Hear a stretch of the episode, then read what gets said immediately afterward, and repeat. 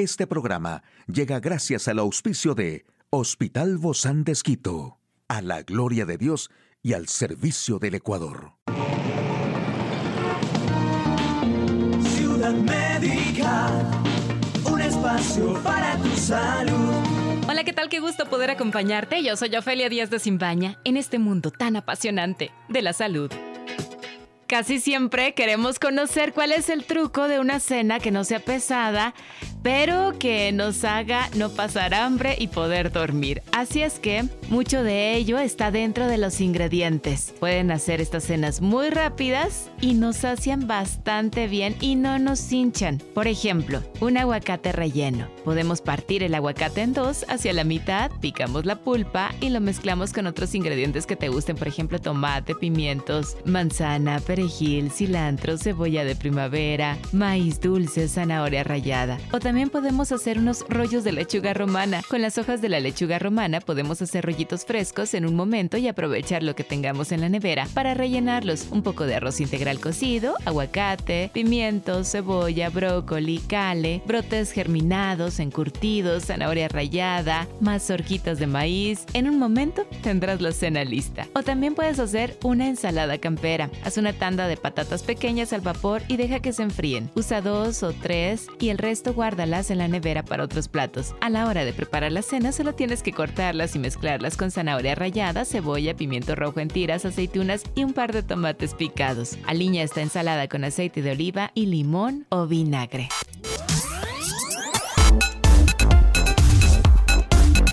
Aquí el detalle de la información más actual. En el campo de la salud alertan por cepa H3N2 de influenza, potencialmente mortal. ¿Cuán lejos están las vacunas para tratar el cáncer? Crean en Estados Unidos una nueva cepa del coronavirus que causa un 80% de mortalidad en ratones. Epidemiólogos han emitido una alerta ante la cepa H3N2 de influenza, que es potencialmente mortal y que circula en todo el mundo. Alejandro Macías del Sistema Nacional de Investigaciones y quien fue comisionado contra la influenza en México en 2009, señaló que la cepa es una amenaza para la salud pública, además de COVID este invierno. Seguramente en el invierno se tenga un incremento en los casos no solo de COVID-19, sino de todas las enfermedades respiratorias virales que tienen un comportamiento estacional, dependiendo la situación de fragilidad. Es recomendable que acudan a vacunarse, detalló en entrevista. Los virus que normalmente circulan entre los cerdos son virus de influenza porcina. Cuando estos virus infectan a los seres humanos se les denomina variantes del virus. Entonces estamos ante una variante o cepa del virus de la influenza, según los Centros para el Control y la Prevención de Enfermedades de Estados Unidos. Creemos que una cura para el cáncer o para cambiar la vida de los pacientes con cáncer está a nuestro alcance, así lo declaró la investigadora Oslem Turesi. Científicos de la farmacéutica alemana BioNTech revelaron en una entrevista que están desarrollando una vacuna para tratar diferentes tipos de cánceres, la cual utiliza la misma tecnología que se empleó para elaborar los preparados inoculables contra el coronavirus. Por su parte, su colega Hugo Sajin aseguró que este tratamiento podrá estar disponible antes del 2030. La también directora médica de BioNTech mencionó, cada paso, cada paciente que tratamos en nuestros ensayos de cáncer nos ayuda a descubrir más sobre a qué nos enfrentamos en contra y cómo abordarlo. Sin embargo, aclaró que han dudado en decir que tendrán una cura para el cáncer, aunque afirmó que tienen una serie de avances, por lo que continuarán trabajando en ellos.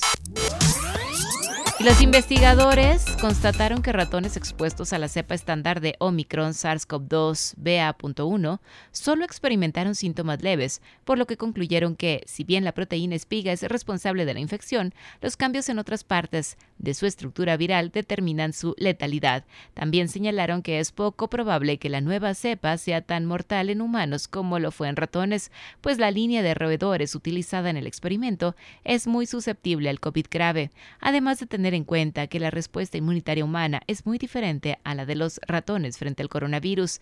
Los investigadores constataron que ratones expuestos a la cepa estándar de Omicron solo experimentaron síntomas leves, por lo que concluyeron que si bien la proteína espiga es responsable de la infección, los cambios en otras partes de su estructura viral determinen su letalidad. También señalaron que es poco probable que la nueva cepa sea tan mortal en humanos como lo fue en ratones, pues la línea de roedores utilizada en el experimento es muy susceptible al COVID grave, además de tener en cuenta que la respuesta inmunitaria humana es muy diferente a la de los ratones frente al coronavirus. Hoy en Médico Directo hablaremos sobre la sexualidad responsable. ¿Quiere saber usted más de este tema? Lo invito a que nos acompañe. Una charla amigable con Hoy recibimos con muchísimo agrado a nuestra invitada y amiga, es la doctora Mónica Ortiz, ella es sexóloga médica, terapista de familias, de parejas. Y antes de entrar con ella, eh, si tienes un pequeño muy cerca de ti, bueno, es un buen tiempo para que le pongamos a que haga alguna actividad también que pueda distraerlo un ratito mientras prestamos toda la atención a este tema de sexualidad responsable. Realmente, ¿qué significa la sexualidad responsable? Gracias, Moni, por acompañarnos. Gracias, Ofe, también por la invitación. Y bueno, Ofe, siempre se habla de derechos sexuales y reproductivos, ¿sí? A lo que yo tengo derecho. Por ejemplo, tengo derecho a cuidar de mi salud sexual, tengo derecho a elegir cuántos hijos puedo tener, por ejemplo. Hay muchos derechos en torno a eso, sexuales y reproductivos. Pero cuando hablamos de responsabilidad, quizás ya no nos gusta tanto. Pero es un tema que es sumamente importante que lo tomamos en cuenta. Entonces, cuando una persona es responsable, cuando tiene la capacidad de asumir las consecuencias de sus actos. Pero, a ver, y hablemos de qué, de qué actos, ¿no? Porque muchas personas dicen sexualidad responsable, quizá lo primero que se viene a la mente es cuidarme con un condón, cuidarme con un preservativo, saber en qué, en qué días tengo las relaciones sexuales o qué días no. Entonces nos centramos mucho nada más en eso, en cómo evitar el embarazo o en cómo evitar enfermedades de transmisión sexual. Y solamente nos centramos en eso, ¿no? En eso de la sexualidad responsable. Por supuesto, y es un tema que hay que tratarlo. Sí, la parte biológica es importante, también hablaremos de eso, pero implica mucho más, ¿eh? o sea, implica la capacidad de uno elegir, por ejemplo, con qué pareja eh, quiero empezar mi actividad sexual, eh, qué riesgos estoy exponiéndome, pero también cuáles son los beneficios, ¿no? De tener una, una vida sexual activa, bajo qué contexto. ¿Sí? Porque eso va a depender muchísimo de la persona, por supuesto, de su esquema de valores, de su proyecto de vida. Entonces, frente a esto, ¿qué características? Primera cosa que también quisiera recalcar, Ofe, es que es una responsabilidad de hombre y mujer. ¿ya? No es algo que se delega solo a la mujer o solo al varón en la parte reproductiva hablando específicamente de eso, no es como que el hombre tiene que llevar, por ejemplo, tiene que tener sí o sí preservativos si somos una pareja, aún si fuéramos casados, por ejemplo, y estamos utilizando algún método de, de, anticoncepción, no, es que ella tiene que tomarse las pastillas, ella tiene que ir con el ginecólogo. Entonces partimos desde ese principio, ¿sí? Hombre y mujer, ambos miembros de la pareja necesitan tomar responsabilidad sobre esto. Entonces, alguna de las características es que nosotros nos eduquemos, ¿sí? Y empecemos a cambiar el concepto de que la sexualidad es algo malo, es algo que se necesita esconder. ¿En qué sentido? O sea, mirarlo como algo en torno a mitos y tabú. Entonces, miremos esto como parte natural de nuestra vida y es importante que hablemos acerca de esto, que hagamos las preguntas, más hablando de nuestros hijos, de los jóvenes, es importante que solventemos nuestras dudas, ¿sí?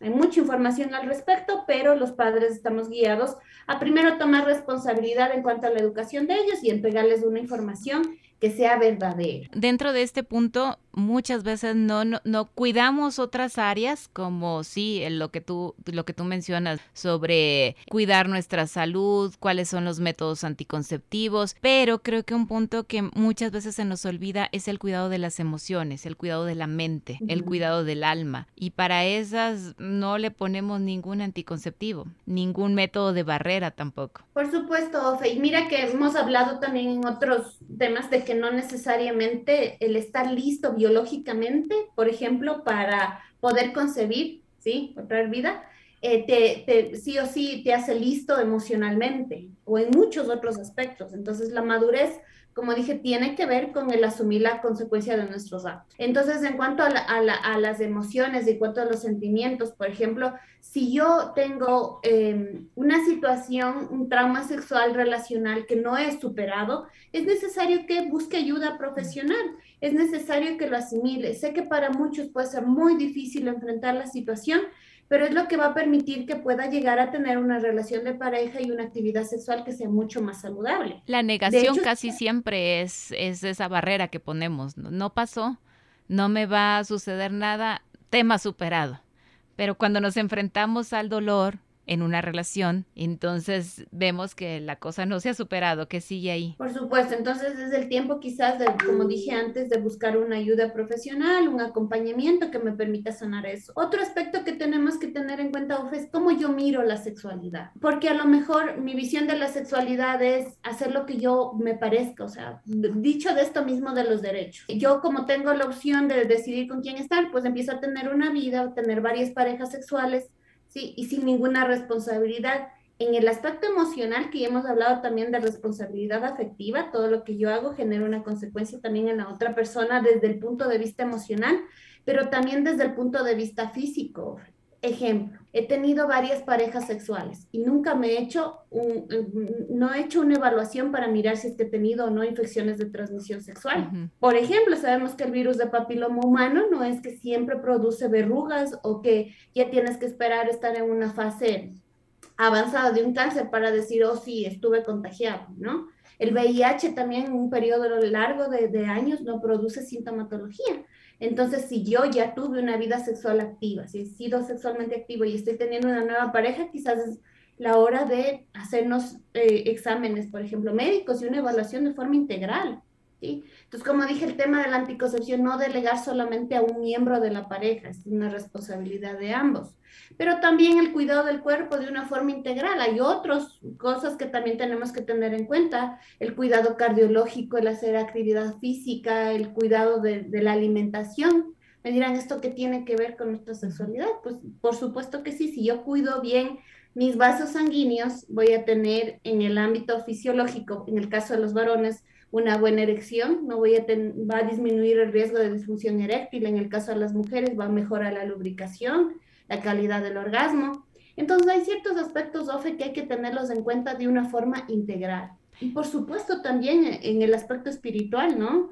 Que ya de un grado más profundo es em, conocer cuáles son los propósitos de nuestra sexualidad, que no te implica solo el ámbito reproductivo, sino también el volverse uno en lo afectivo con alguien más, el cuidar el corazón de otra persona y por supuesto también el mío, el glorificar a Dios a través de nuestra sexualidad también. Y, por supuesto son aspectos que tenemos que tener en cuenta, ¿no?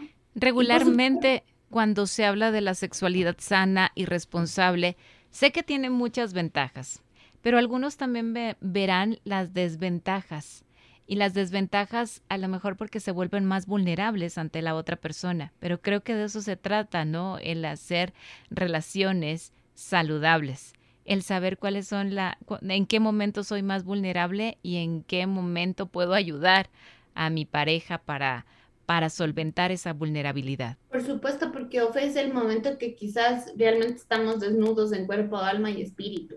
Entonces, tomar la decisión de estar sexualmente con alguien, con una persona, no es algo que se debe tomar a la ligera.